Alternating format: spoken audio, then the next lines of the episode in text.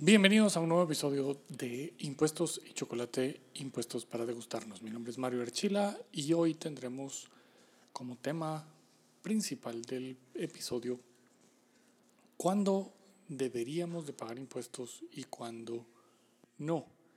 Usualmente cuando se habla de impuestos la gente está interesada en cómo se calcula el impuesto de la renta, qué impuestos tengo que pagar, pero hay un paso previo a todo esto. ¿Cuándo debemos pagar y cuando hay una obligación de pagar como tal. De eso se va a tratar. No se vayan, quédense acá con nosotros. Mientras tanto, un saludo a nuestros nuevos Patreon, José Augusto y, Elde, y Eder. Bienvenidos, espero que estén disfrutando del el contenido. A los demás les cuento que Patreon en Patreon, patreon.com diagonal impuestos y chocolate van a encontrar seminarios y cursos de impuestos que vamos poniendo ahí y algunas otras sorpresas materiales, descuentos. Y para los que están en Patreon en el nivel VIP, entonces vamos a tener el... Siempre tenemos una reunión mensual en la cual eh, vía alguna de las plataformas de comunicación virtual ahora, pues nos comunicamos y platicamos sobre impuestos una vez al mes para los VIPs. Entonces, vayan por allá a patreon.com, también pueden seguir el blog impuestosychocolate.com, en Facebook Impuestos y Chocolate. Y si tienen temas que sugerir, por favor escríbanme a redes arroba. Será un gusto para mí escuchar que le y chocolate en este podcast. Impuestos empezamos. para que nos degustemos. Impuestos y chocolate.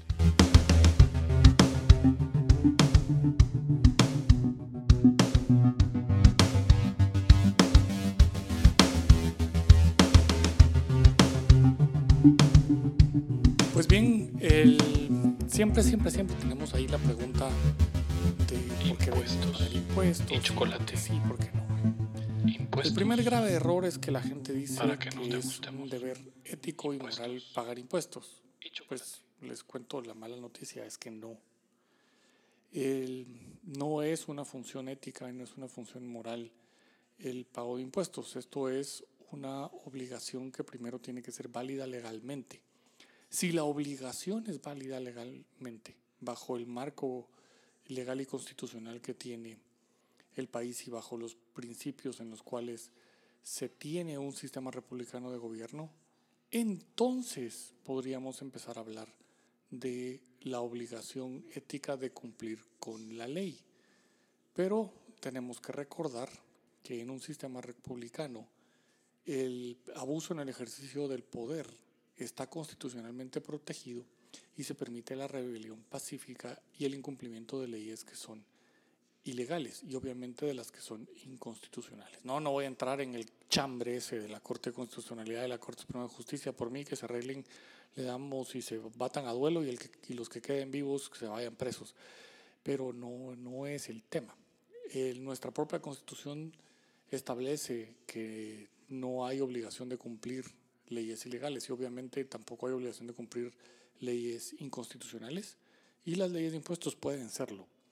Tampoco hay obligación eh, y tiene, tiene el, el pueblo, pueblo así entre comillas, tiene el derecho de rebelarse y de incumplir cuando el gobierno excede las facultades para las cuales se estableció. Entonces, el, el tema no puede ser así nomás de que, ay, sí, es ético y es una obligación moral y ética pagar impuestos. No. primero, en todo caso, sería una obligación eh, de la ética cumplir con la ley, pero para que una ley sea eh, ley y obligatoria para todos, tiene que cumplir con ciertos principios y ciertos preceptos.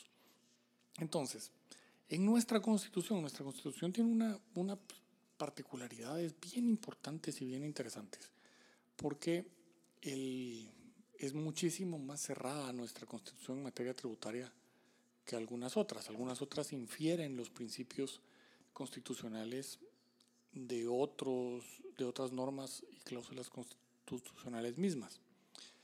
nosotros tenemos dos artículos constitucionales muy específicos. Entonces, el 239 de la Constitución, primero establece una función en el lado del Congreso, una función exclusiva. Esto quiere decir que está limitado a que cualquier otro órgano de gobierno pueda dictar leyes tributarias. Esto es muy importante, aunque si bien eh, durante muchos periodos de, corte de constitucionalidad se han hecho las bestias y esta corte de constitucionalidad ha sido de lo peor en materia tributaria, eh, haciendo caso omiso de la propia constitución y leyendo las leyes tributarias y de otra índole como se le zampa su gana, entonces sí, esa, esa, es una desgracia, porque debemos entender que bajo un sistema republicano el ejercicio del poder es un ejercicio limitado. Y es un ejercicio limitado eh, en el que se encomiendan ciertas funciones a quien ejerce el gobierno con fines específicos que son la protección y la garantía de los derechos básicos de los ciudadanos. entonces, el cobro, el cobro de impuestos está amarrado a eso. Y por eso es que nuestra constitución establece con forma de exclusividad. Y dice literalmente, corresponde con exclusividad al Congreso de la República establecer. Y establecer tres figuras, impuestos, arbitrios y contribuciones especiales. Mi personal perspectiva y punto de vista, creo que ya lo comenté en algún episodio anterior, es que el constitucionalista o el, legislador constitucional se confundió por la historia del contenido del término arbitrio en Guatemala. Y arbitrio eran las cargas impositivas y cargas tributarias que dictaminaban en su momento las municipalidades.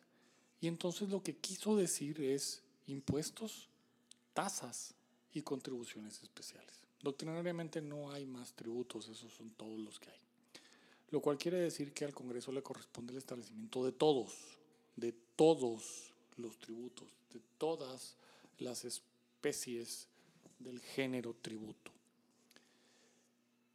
Y como dice exclusividad, no hay manera de que esa sea una función delegable. Aunque la Corte de Constitucionalidad, ya, ya lo hemos dicho desde los años 90, ha permitido la delegación de la función exclusiva del Congreso. Pero si una función es exclusiva del Congreso por mandato constitucional, eso quiere decir que no es delegable, le corresponde solo y únicamente al Congreso y por lo tanto no la puede, no la puede delegar.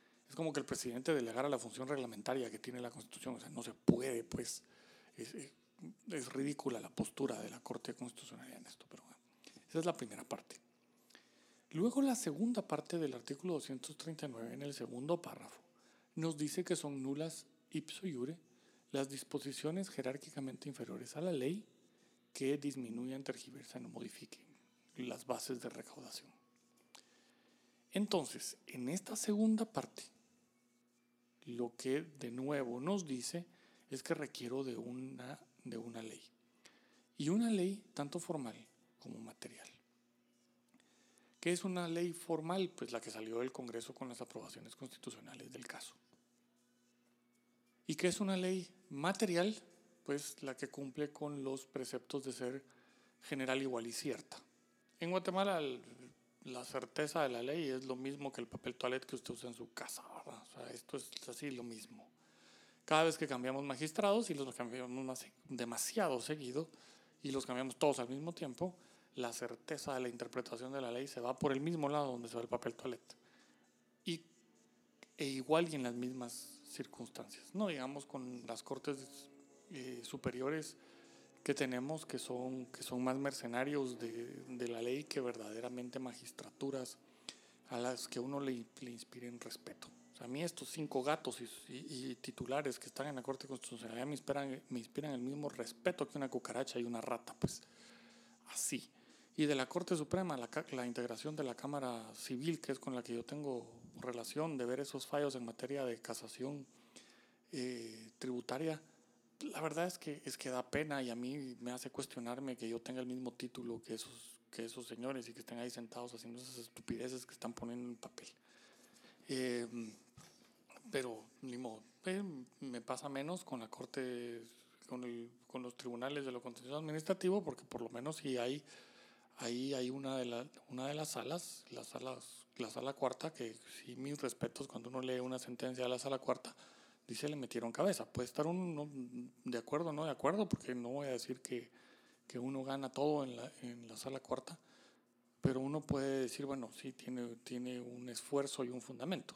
Cuando uno lee otra de, de la desgraciada sala tercera, uno dice, ¿de verdad leyeron lo que les, les, escribimos en los memoriales y se tomaron la molestia de revisar el expediente o así por puro instinto? Pero bueno, el, la cosa es que nuestra constitución eso dice. El Congreso tiene que emitir una ley y esa ley tiene que ser general, impersonal, abstracta y cierta, con certeza. La certeza es a través del tiempo darle el, alcance a la normativa. Eh, general, igual, cierta, y eso tiene que ver también, y abstracta, no puede ser situaciones concretas y específicas de una persona. En materia constitucional, pues eh, la generalidad va a que todos estamos obligados a contribuir siempre y cuando no se vulnere nuestra capacidad contributiva. Nuestra capacidad contributiva es la excepción. Y eso eh, nos lleva a que las, las excepciones en materia tributaria, exenciones, fomento y demás, tienen que darse por razones de capacidad contributiva y no por razones de otro tipo, de, clase, eh, raza, sexo, religión, lo que sea, no, no, no, son admisibles en materia tributaria, ir en contra del principio de igualdad de, de capacidad contributiva igualdad carga tributaria. El, hay un montón, sí, hay un montón de cosas donde no está hecho conforme a la Constitución y la ley. Y la justifican y las justifican y cada vez que uno oye esas justificaciones, está bueno, ¿verdad? O sea, entre entre políticos y asesores políticos justifican cualquier estupidez, eh, pero eso como ciudadano no necesariamente. Eh, entonces eh, tenemos esos dos límites. Luego tenemos un tercer límite dentro de nuestro principio de legalidad, que es este artículo 239. Porque dice que no solamente le corresponde al Congreso de la República establecer impuestos, arbitrios y contribuciones especiales, sino que también dice que le corresponde establecer sus bases de recaudación. Este límite no existe en un montón de, de, de, otras constituciones. La constitución española dice que los tributos se establecen, con, se establecen por ley y ahí se murió el principio de legalidad.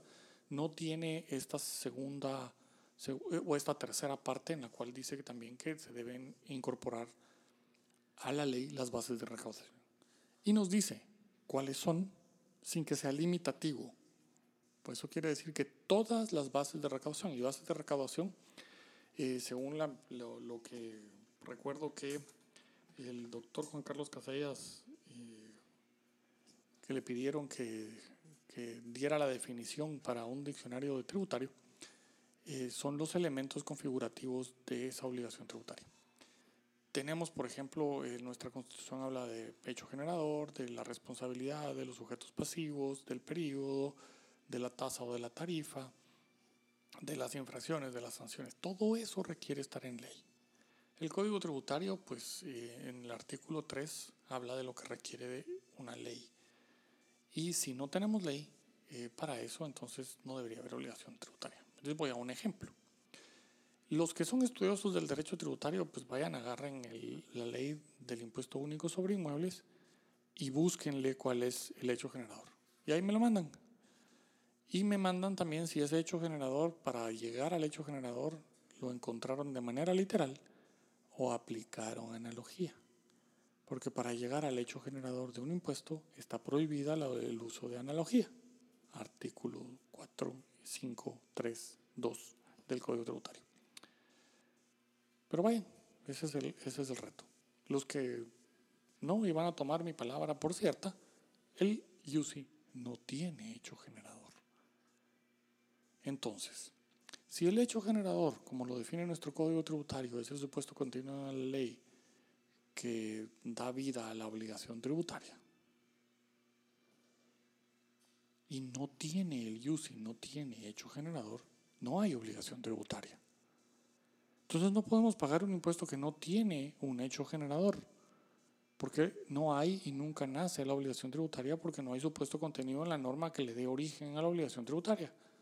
No, no existe y por lo tanto esa es una ley que no puede ser cumplida. No puede ser cumplida porque le falta un requisito específico que está en la Constitución, el hecho generador.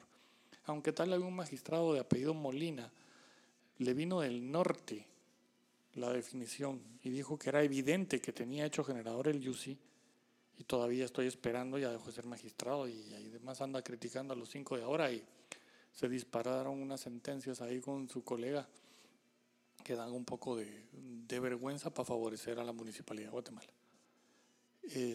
pero el UCI no tiene, no hay, no hay forma de encontrarlo. Entonces ahí está el reto. El qué sucede y qué más tenemos en el 239. aquí ya y hablé de tres límites, son bastante formales esos límites.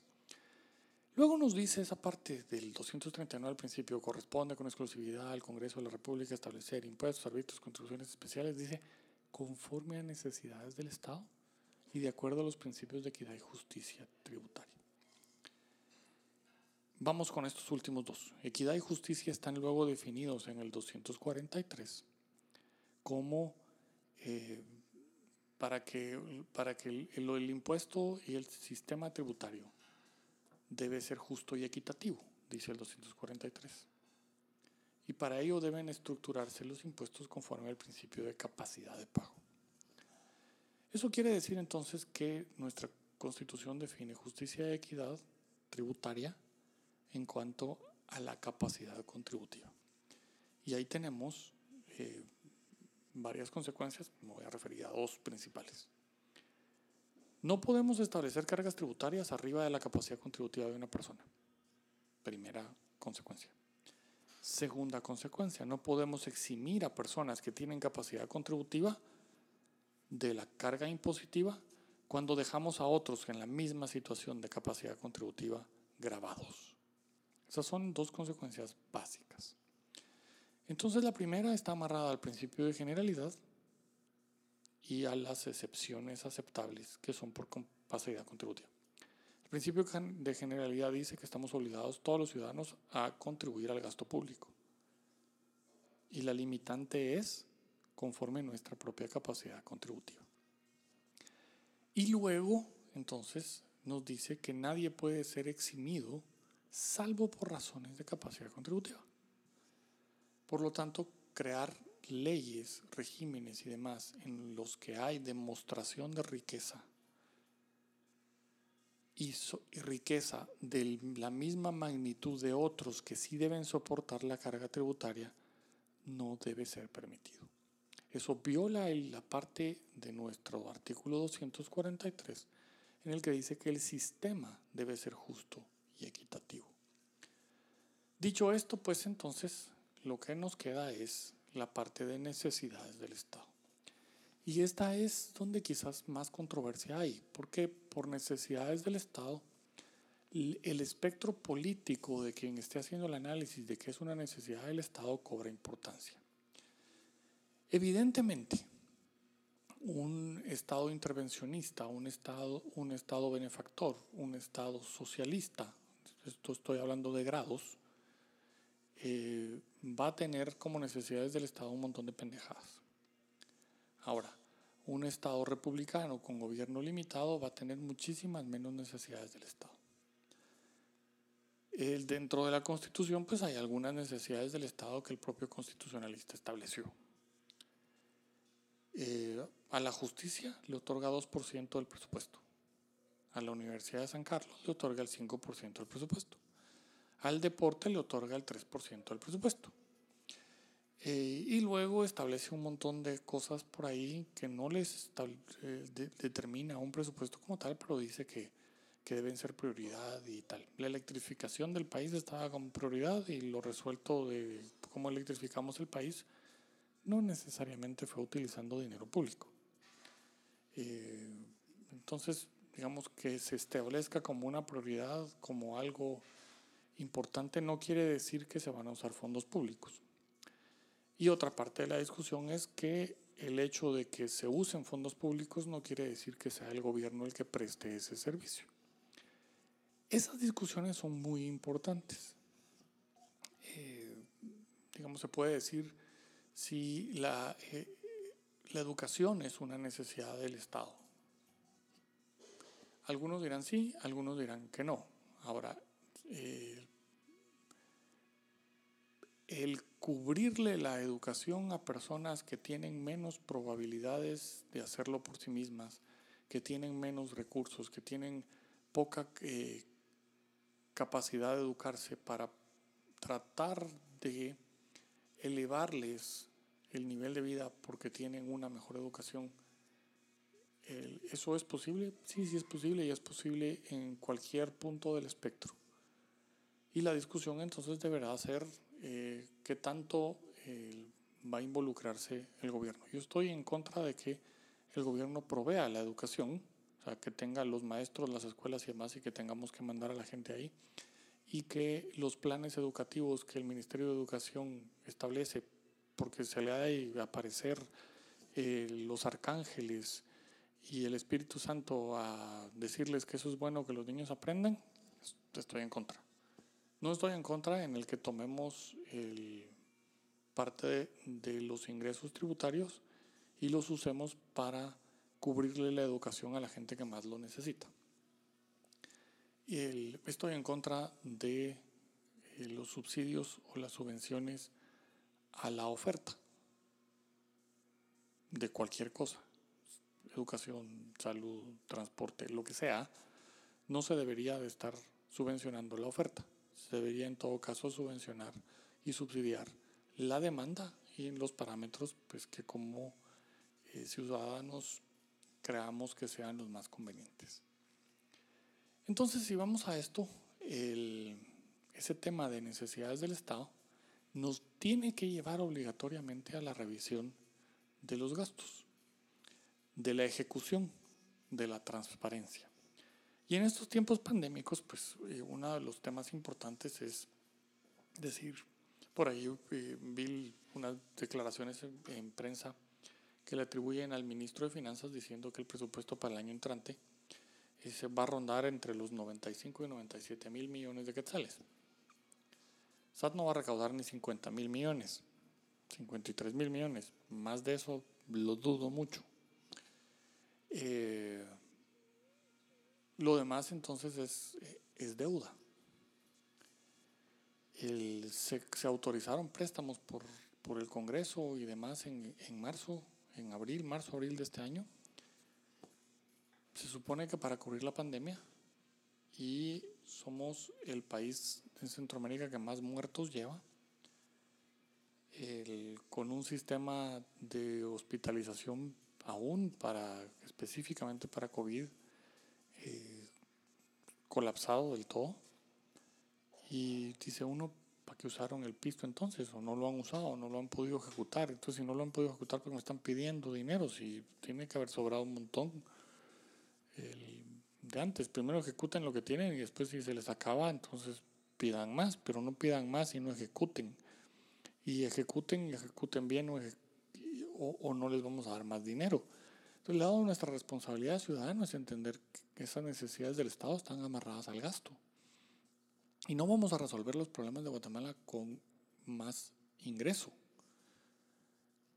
Porque entonces la contratación de los préstamos nos hubiera llevado ya, somos un país tercermundista. Porque el, el, aumento de la deuda y demás automáticamente nos, nos está tirando a 24, 25% del PIB como posibilidad de, gasto público. Y entonces si la medida de que el Estado funciona es el gasto público, nosotros ya somos de primer mundo. Eh, lo cual es una tremenda y soberana estupidez, porque los servicios estatales dependen de la capacidad contributiva de los ciudadanos y dependen de la capacidad de ejecución y de la focalización de esos servicios y de la eficiencia en el uso de los recursos. No tenemos nada de eso, pues. El, entonces, de nuevo, regresando al tema central, necesidades del Estado tiene que ser abordado desde esa perspectiva. ¿Qué parte del gasto es necesaria y qué parte del gasto no es necesaria? priorizar ese gasto, mecanismos de eficiencia, mecanismos de control. El, por ahí tenía yo unas gráficas en el que el, gobierno de Guatemala se gasta 11 quetzales por cada quetzal que, que, llega de inversión real. Y eso no puede ser, ¿verdad? Entonces necesitamos invertir el asunto, necesitamos que el gobierno de Guatemala se gaste un quetzal por cada 11 quetzales que invierte. Y eh, eso pasa por una reforma muy, muy, muy profunda de nuestro sistema como tal empezando evidentemente por cambiar la forma de elección de todos los jueces y magistrados. Esto es una vergüenza.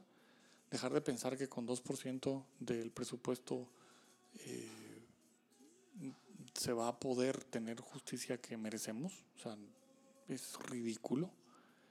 El servicio, acaba de salir un Tribal Advisory de, de Estados Unidos a Guatemala dice que por COVID, pero cuando uno lee el Tribal Advisory, lo primero que hay es delincuencia y violencia y demás. Y nuestro gobierno en eso invierte muy poco, pero, pero, pero muy poco, o sea, 2% en el organismo judicial y lo que el organismo judicial pueda cobrar por, por las eh, multas que cobra y algunas otras cosas, servicios que puede estar prestando, es verdaderamente es poco. Eh, yo creería que, necesitamos en justicia, tanto organismo judicial como, como policía, eh, necesitamos un 30% de, del gasto público total. Eso creería yo que, que necesitamos. Necesitamos sistemas donde, donde tengamos jueces de paz, jueces menores que resuelven conflictos entre vecinos que resuelven, que, resuelven conflictos hasta de si era penal o no era penal que terminan en balaceras.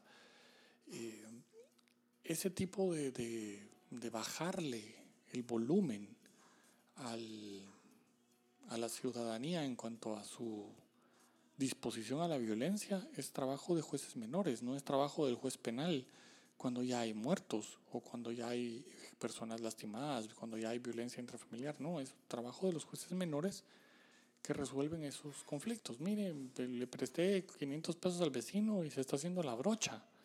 Y llegan ahí en una audiencia de 30 minutos. Mire, señor, dice que le prestó 500 pesos, ¿es cierto? Sí. Ah, ¿por qué no se los pagó? Es que tiene 24 horas para pagarlos y no, entonces le vamos a, ir a embargar la televisión, la cama y el espejo que tiene entrada en su casa. O sea, no puede ser que no tengamos ese tipo de formas de resolver esos conflictos. Pero eso requiere mucha infraestructura y requiere mucho dinero y no veo por ningún lado que lo estemos haciendo. De nuevo decía la educación, la educación no necesariamente la tiene que prestar el gobierno, puede financiar a los que menos oportunidad tienen y eso haría que el dinero de la inversión llegue directamente a quien tiene que llegar y quizás vaya llegando de mejor, de mejor manera. Hay muchos sistemas de eso. Lo mismo con, con la salud eh, sistema de pensiones y demás. ¿Por qué seguimos pensando en un sistema piramidal de pensiones? Si el sistema y los esquemas Ponzi son prohibidos en el ámbito privado, ¿por qué permitimos esquemas Ponzi en el ámbito público? Incomprensible para mí. Y esas revisiones tenemos que hacer. Esas son las revisiones de necesidades del Estado y cuando quien está gobernando, tanto el Congreso como el Ejecutivo, no están cumpliendo con esas reales necesidades del Estado, y estamos viendo cómo se filtra el dinero en contrataciones, en asesores, en aires acondicionados eh, y demás, eh, tonteras y burradas, pues ¿por qué como ciudadanos tenemos un deber ético de contribuir? dejamos de tener la obligación legal y constitucional de pagar. Y entonces no me saquen la ética si primero no resolvemos el tema legal. Bien, eh, con esto me despido. Soy Mario Archila, me pueden seguir en Mario Eagle, Mario e A G L E en Twitter, impuestosdechocolate.com mi blog, impuestos y chocolate en Facebook y será un grandísimo gusto recibir comentarios de ustedes a redes arroba impuestos y chocolate. Y. Impuestos Esto es Impuestos de Chocolate. para que nos para degustemos. Paguen Impuestos. lo que es.